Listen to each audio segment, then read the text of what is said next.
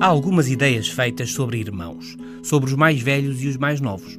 Quais as vantagens de ser mais velho e mais novo? Ser do meio traz alguma coisa em especial? Uma coisa é certa e por vezes é esquecida: o mais velho é mais velho.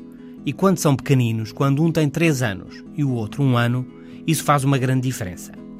Só em adulto as diferenças da idade, tanto físicas como cognitivas e culturais, se começam a esbater. Mas então o que se pensa sobre os irmãos já é aceito em geral, inclusive pelos próprios irmãos. A crença de que o mais velho é o mais responsável pode ter muito que se lhe diga. Outra ideia, sem confirmação científica, mas comentada aqui e ali, é de que os irmãos mais novos são melhores atletas. Correm mais depressa e mais tempo. Porquê? Porque andaram a vida toda a correr atrás dos irmãos mais velhos.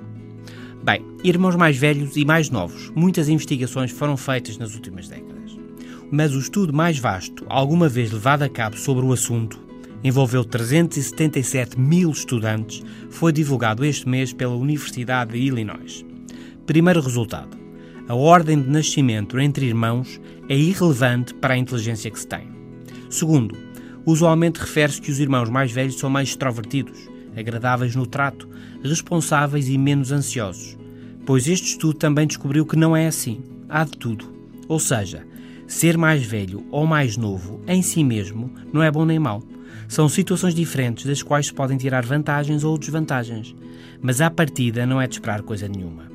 Mais velho, do meio ou mais novo, todos podem ser mais isto ou mais aquilo. Até amanhã.